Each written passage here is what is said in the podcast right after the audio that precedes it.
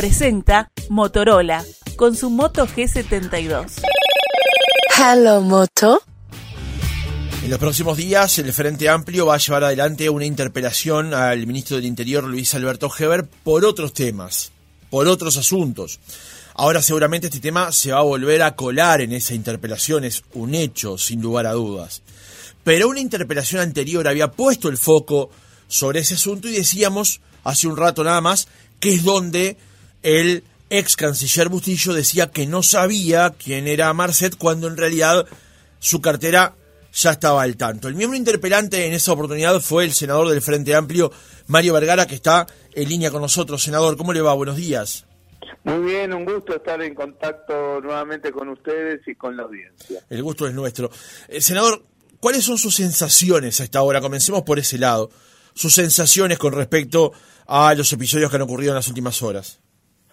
Bueno, eh, nosotros en cada uno que se fue dando el proceso de la entrega del puerto, del caso de Marcet, de los distintos episodios del caso Astesiano, de algunos aspectos vinculados al caso Penades, etcétera, íbamos diciendo que veíamos un debilitamiento institucional.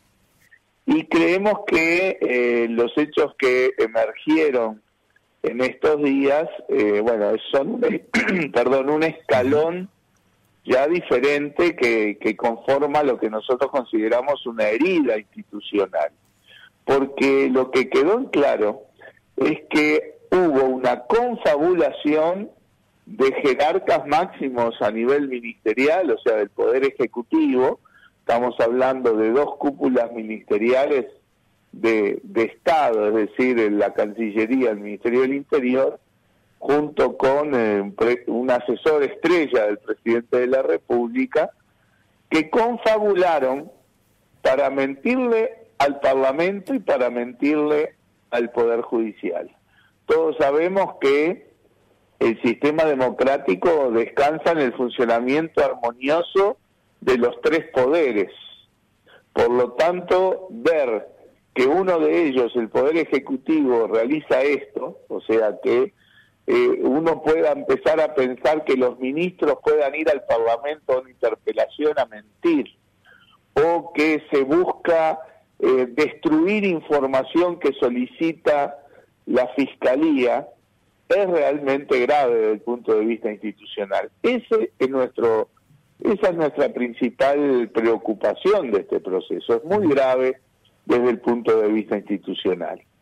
Por otra parte, en lo concreto, ni que hablar, que queda claro que hubo un esfuerzo institucional fuerte dentro del Poder Ejecutivo para ocultar una verdad que rompía los ojos, y es que el gobierno sabía perfectamente quién era Marcet en el momento en que le mandaron de manera express un pasaporte que fue lo que le permitió salir de Dubái y estar hoy fugitivo de la justicia internacional. Eso es muy grave también, además de que se lo quiso, se, mintió, además de que se lo quiso solayar como que en el momento que se envió el pasaporte nadie sabía quién era Marcel, que era un futbolista que viajaba por el mundo, que, fue un trámite absolutamente corriente y normal y nada de eso era así.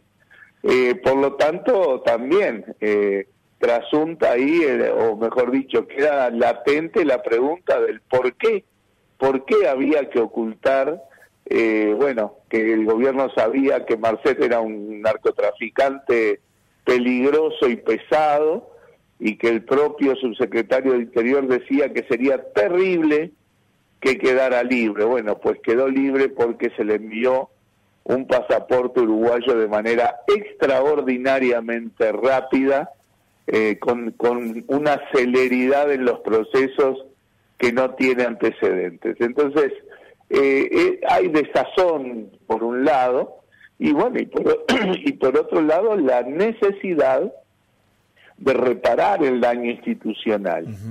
Para eso, obviamente, el gobierno es mano, ¿verdad? Porque las responsabilidades claramente están en el gobierno.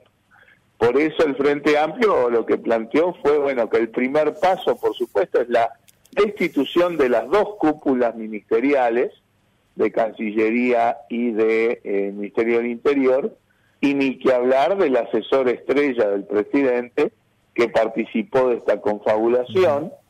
Senador, usted ha dicho que usted ha dicho que el presidente como eh, debe hacerse cargo.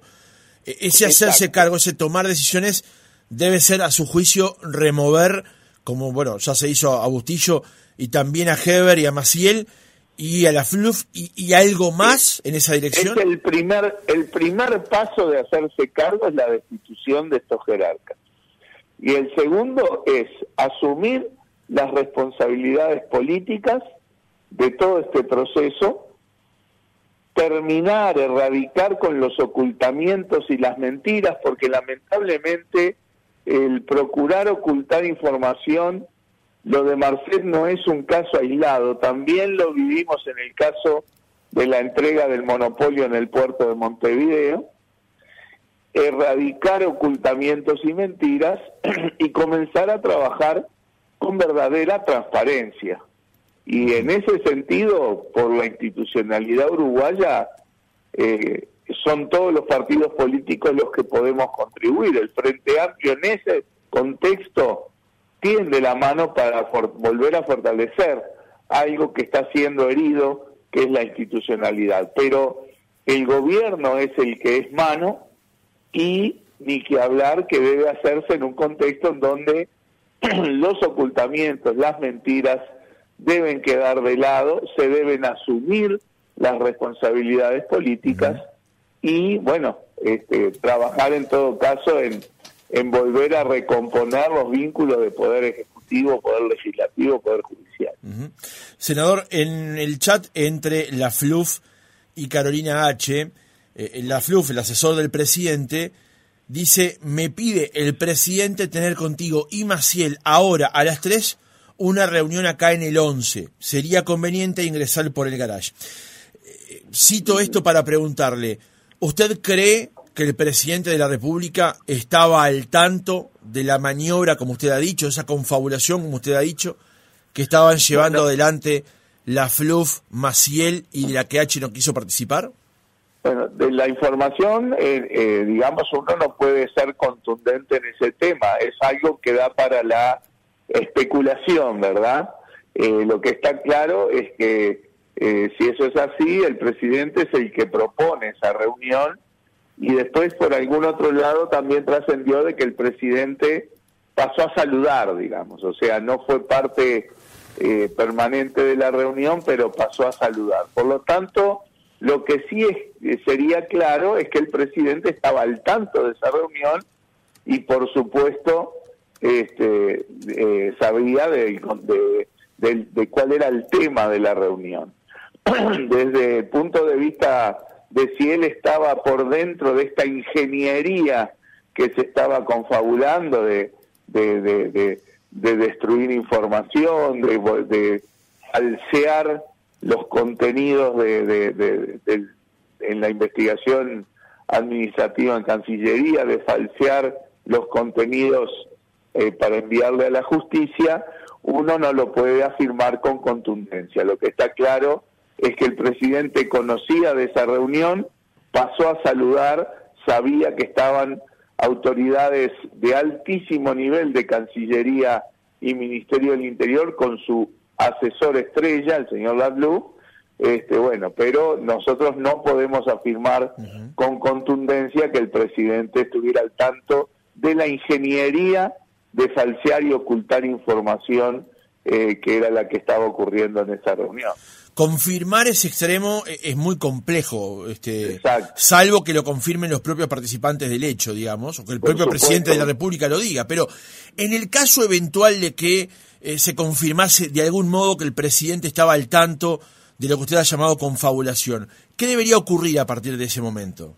Ah, pero, eh, si mañana viene el presidente y dice, sí, yo sabía y yo fui parte de esta ingeniería, las responsabilidades políticas son máximas, ¿verdad? Ahí habría que activar los mecanismos parlamentarios para el juicio al presidente, pero parto de la base porque fíjese que estamos diciendo que se estaba confabulando, se confabuló para mentirle al Parlamento y para mentirle al Poder Judicial, o sea, desde el punto de vista institucional eh, sería muy grave. Por lo tanto, tenemos que nosotros ser cautos en cuanto a que si no hay una confirmación contundente de que el presidente era parte de esa ingeniería, este, bueno, tenemos que actuar con esa cautela, exigir todo lo, lo demás que le estamos exigiendo. Si mañana viniera el presidente y dijera, yo fui parte de eso y fui el eh, promotor de esta ingeniería, bueno, ya obviamente la situación cambiaría de color sin ninguna duda. Senador, esto estalló el miércoles en horas de la tarde y a la noche habría renunciado Francisco Bustillo. Desde tiendas políticas de la oposición, pero también desde el propio gobierno, se solicita que sean otros nombres también los que dejen el cargo. ¿Le sorprende que, por ejemplo, haya habido una decisión de Bustillo de renunciar y que no sea el propio Poder Ejecutivo el que le pida el cargo a él y a los otros funcionarios? Sí, para nosotros hay una diferencia entre que alguien renuncie a que el presidente lo remueva, lo destituya, ¿verdad? De hecho, en la conferencia de prensa que dio el Frente Amplio ese día, nosotros pusimos el foco, Fernando Pereira puso explícitamente el foco, que la señal institucional más clara sería que el presidente de la República removiera, destituyera a las dos cúpulas ministeriales involucradas en el tema.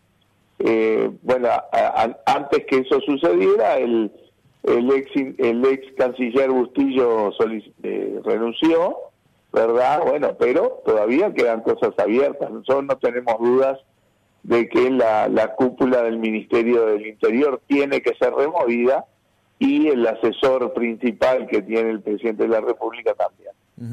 Senador, en el caso del señor Escuder, que hoy por hoy es el ministro interino, digamos, que era director de secretaría, pero que además participó en ese encuentro en el que, este, bueno, se, se, manejaron este tema de los, de los chats, eh, sea ahora el, el, interinato, ¿le sorprende, le incomoda? ¿Cómo ve el hecho de que justamente sea Escuder quien hoy esté, aunque sea de forma interina, ejerciendo como canciller. Sí, tengo entendido que Escudar no participó de la reunión en la torre ejecutiva. No, la, de la en el Prado. Previa en, la casa, en una casa en el Prado. Eh, por supuesto que, nosotros no sabemos bien el rol que puede haber tenido Escuder. Está siendo nombrado como, como ministro interino. Vamos a ver ahora con el retorno del presidente si, bueno, si hay una definición de, de, quién sería el canciller definitivo, además de lo que hablamos del Ministerio del Interior. Eh, o sea, por ese sentido es que en principio preferimos actuar con cierta cautela, pero evidentemente hay que decir que no eh, pareció feliz que se nombrara, aunque sea de manera interina, a alguien que hubiera participado en esa reunión. Mario Vergara, senador del Frente Amplio, precandidato presidencial de esa fuerza política, gracias por haber estado otra mañana con nosotros. Ha sido un gusto y a las órdenes como siempre.